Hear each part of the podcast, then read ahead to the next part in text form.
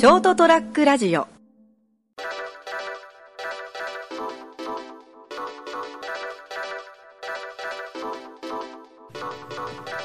えー4月29日、エピソード298、成田屋デリリウム、お届けするのは私、成田と、時代の流れについていけない三池ですそんな時代の流れ早かったっけ？早かったですね最近車を買い替えたんですけど、はいはいはいはい。まあえー、と見ましたよ10年繰り上がったんですよね、はい車の年式がはいはい。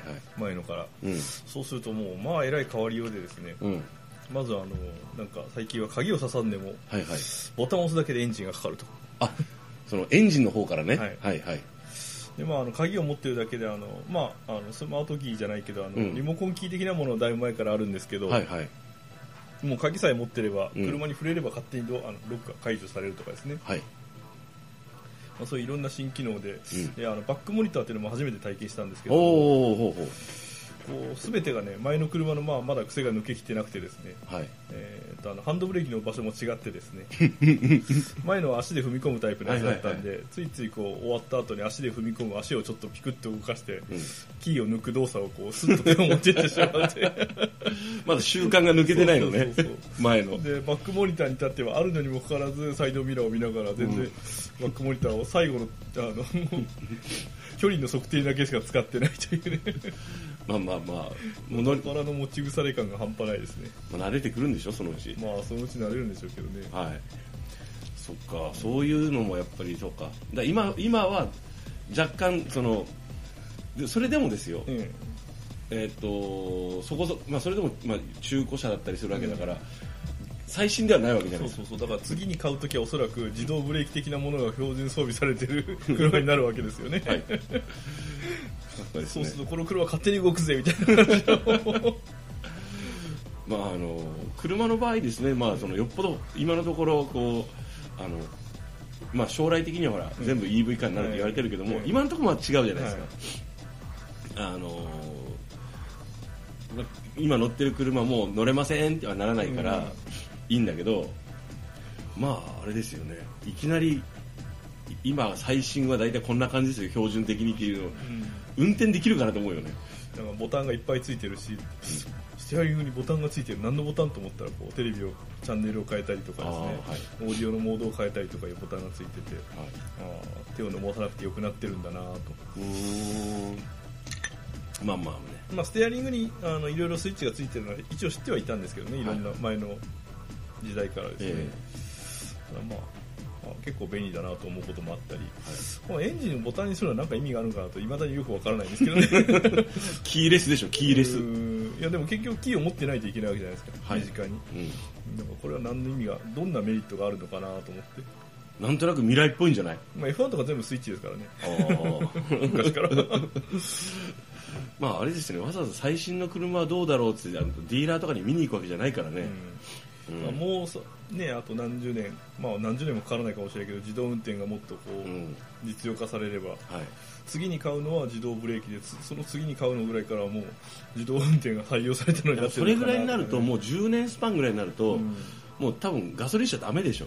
まあそうですね EV、まあ、今日ホンダも全,、はい。全部 EV に切り替えるっていう話が出たんでですね、はい。そうなってくるとですよ、もう、あのすごいこう、た多分ですね、あれ、今まさにこう変革期で、うん。あの携帯からスマホに変わる勢いの流れだと思うんですよ。で車自体もあのなんかこうスマホみたいな感じ？変ですけど言い方変ですけど、なんかあのスマホ的ななんかあのものになるんじゃないかなと思うんですけどね。そうですね。あのもう何年か前に映画でやってたような車がいっぱい出てきてるわけですよね現実的に。そうそうそうそうそうそうそう空を飛ばなかったけれどもあの、うん、フロントの、ね、フロントガラスにモニター代わりになっていろんな情報が出たりとか、はい、そうそれあのパトレーバーで見たパトレーバーで。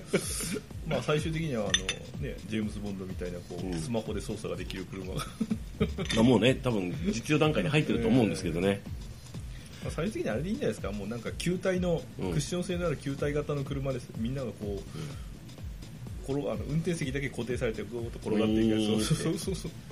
まあですねもいろんな、ね、デザインを作るから、うん。あのいろいろとこういじったりしたりするややからというかですね人が現れるんですよ、うん、でもみんな丸になっちゃえば、丸になっちゃえばって。だってさスマホスマホって全部板じゃん。はい、多分こんな感じのベースでいいんでしょ？うんあとは好きにしてって。いやだからもうそれに固定しちゃえば、うん。あの車高下げようぜとかエアロつけようぜとかですねそこはいいじゃん別に。それやりたい方でしょ むしろあなた。なんで否定するの？そういうのがなくなっていくと思うんですよね。うん。まあ、なかなか難しいと思うんですけどね、あのまあ、そういえば今日は今日のおやつはですね、はい。えっと、二つ茶屋のアップルパイです。どうぞお納めください。はい。美味しいんですよねそうそう、美味しいんですよ。今日はあの、だからちょうどこっち、2週間、2週間ぐらい来れなかったんですね、まあ、この家に。あの、諸事情ありまして、職場で。で、あの、お土産にですね、あの、隣のいつもお世話になっているご夫婦と、あと、池さんに買ってきました。ありがとうございますお納めください。はい。そういうわけでですね、えー、今日は、もう4月も終わりですね。そうですねはい。まあ、車の話で、ゴールデンじゃないゴールデンウィークに突入しますね。あー、ゴールデンじゃないとは一体どういうことでしょうか。一応、ゴールデンウィークっていうのはもう、はい。はいはいもうそういう名前になってますよ。何をもってゴールデンなんですかね。ただ単に休みが続くからゴールデンであればまあゴールデンウィークなんですけども、えまあ、そこで活発にこう予定してたこう何かをしようあれをしようどこに行こう何を食べに行こういろんなこう例えば1週間ぶっ通してゲームやるぜとか海外旅行に行くぜとか、えはい。国内旅行に行くぜとか。うん。もともとは映画の興行で出した言葉でしょ？あそうなんです確か。あの、そのゴール、デンウィークに縁のない仕事をしてるんで全く興味がないんでですね、まあ、ある意味ゴールデンウィークに縁はありますけどね。まあ。ま 仕事だから。あ、マイナス的要因しかないんでですね。そうですね、ゴールデンウィーク、ゴールデンウィークって言われてもな、っていうか、あの土日とか祝日とかで、意識ななんていうの、その業務上の意識はするけど、うん自分の休みとかっていうのはもう全く頭にないんで、なんかこう、いや、ゴールデンウィークも仕事なんですよって言われても、いや、だよねってしか思わないんだよね。あの、なんか土日休みたいとか、祝祭日、お正月、お盆とかに休みがあるっていう生活って、あの、もう、なんですよ高校生ぐらい、10もうだから18 18ぐらい以降はもうなんかずっと仕事したりしてるから、全然なんかあの、ああ、なんか、全く意図せず一回さ、東京に旅行し計画してて、あの、今、モニターで眺めてる岡村康之、岡村ちゃんのライブはいで東京に行ったんですよね。すっごい後で気づいたからね。乗ってて気づいたからね。なんでこんな多いんだろう。あ、ゴールデンウィークだって。しまっただって。そうなんよ。なんかこう、すごい迷迷惑感しかなかったもん、人が多くて。ね、もうあの祝祭日とか休あ土日に休みを取ってどっか行くっていうのは人が多くてですねもうそういうのが逆に疲れるようになってきたから、うん。平日の休みの方がありがたいんですけどただ世の中のイベントっていうのは大体そういう休みに組まれますからね、まあそっちの方が人がたくさん集まるからね。ただ思ったけど、その、平日休みっていいよね。まあ吉原じゃないですか観光庁も空いてるしあのうん。病院なんかも空いてるからはい。そういった休みを取らずに行けるからうん。いいと思う反面さっき言ったようにそのイベントごととかがないのもあるし。イベントごとでそんな行きたいのあるかな？うーんなんていうんですかね。例えばバーゲンとか売り出しとかですね、あはい、ー、行く？うん例えば服を買おうとか思うじゃないですか、はいはい。で平日の方が人が空いてるからうん。とかいう理由でその、まあ、ショップなり百貨店なりってですね、基本バーゲンとかやってないんで。うん。だけどまあ、あんまり構わんけどな。あと特に僕、ここ。ブル、ジョワなんでブルジョワあ成田ブルジョワ。いや、ブルジョワじゃなくて、ここ最近は、もうあの、スラックスとワイシャツっていうスタイルに変えたんで、あの、なんていうんですかね、あの、春山とかあるじゃないですか、はい。青山とか。ああいうとこって割と平日にもあの DM くれくれたりするじゃん。まあんま関係ないんですよね、うん。特売。あんま気にならなくなったしなあの特売のいいところはですね百貨店、特に百貨店の特売のいいところは、はい。い、いものが安いんですよねあ、そういうことですね。ええはい、はあのユニクロとかその GU さんとか、うん島村さんとかいうのは、はい安いものが安いい。さらにね。うんはい。だからいいものをお得に手に入れようっていう、あの、まあ、まあ、特にね、あの、モレソーザンさんは本物志向と言いますか、えーそんなことはないんですけれどもあのまあ、あの最終的にはその方が長持ちするとかいろいろ理由もありますけれども、はい、はい。やっぱりそのなんていうかなセレクトショップなんかでもまあバーゲンはやるんですけども、はい。百貨店の方が規模がやっぱでかいんでですね、うん、選べる？えそうですね普段今までは買ってなかったけどこのブランドあこのタイミングでちょっとちょうどいいから買ってみようかとか。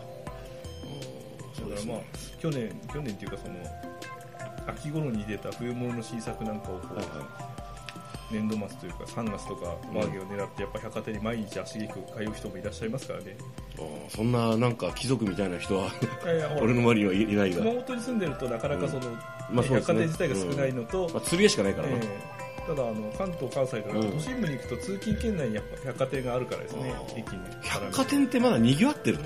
なんかあんまいいニュー悪いニュースしか聞かないけど、うんここ1年ぐらいは賑わってないですね。ですよね、ええ福岡の三越とか行っても結構少なかったんでですね、うん。ガラガラだったんで、まあ、アパレル業界が自体が苦戦してるからもう百貨店が儲かる理由は一つもないからですね今。そうですね、まあ、よしわしまあまああんまりよいいことではないんですけどね、そうですね。あのあとあの月金で働くって辛すぎない？うんもうそういうまあ辛いという流れの中で3日行ったら休みぐらいのシフトをずっと組んできてるからですね。そう。なんかあのだって月曜から金曜まで仕事ってしかも残業があったりするんでしょ、まあ、その代わり連休だからですね。まあ、連休なんてだって自分で組めばいいじゃん。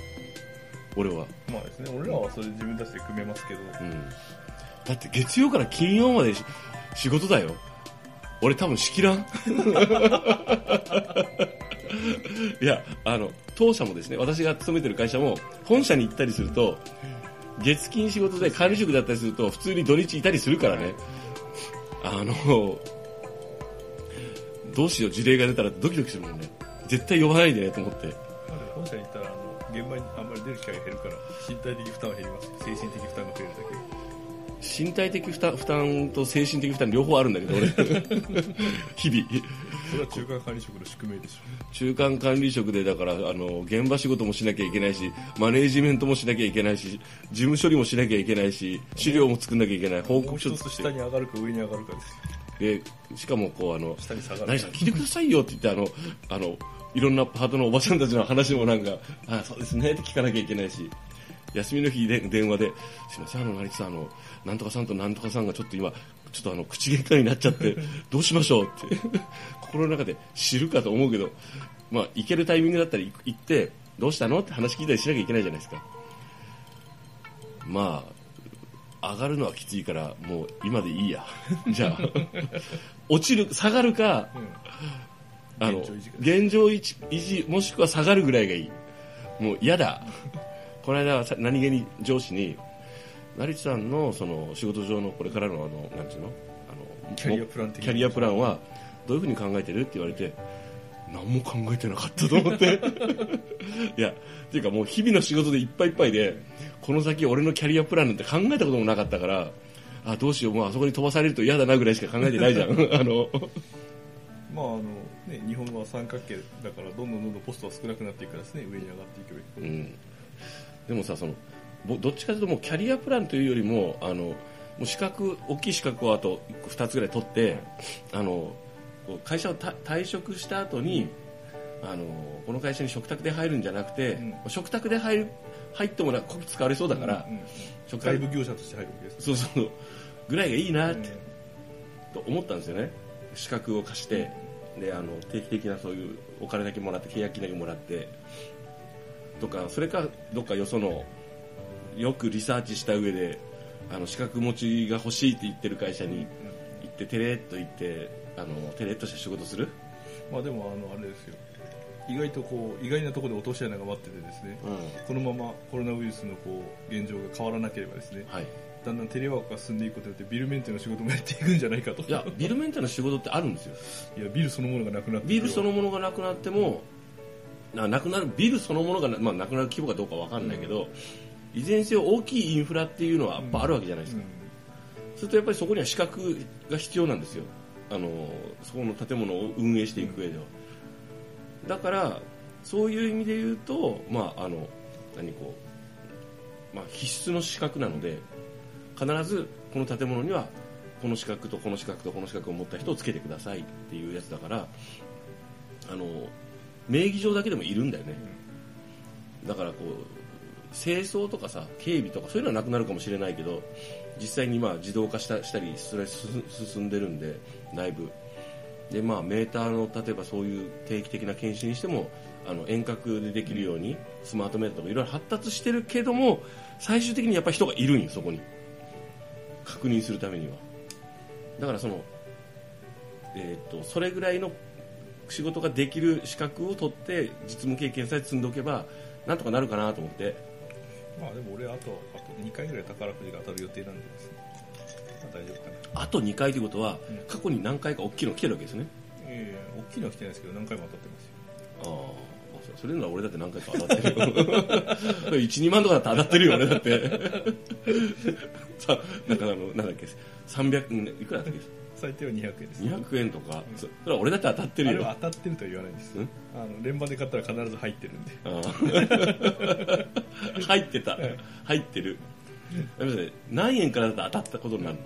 えー、とあの要するに連番で入ってるよより以上のやつは当たったっていうことになりますあーそういうことですね。はい。まあいいちなみにあれバラで買っても必ず当たるようになってます、ああなるほど。はい。ということでですね今日は時代の流れ。はい、えー、ということでぐだぐだっとお話しさせていただきました、まあえーお話ししたのは私成田と燃費が良くなって非常に助かっている三池でした。それはいいね。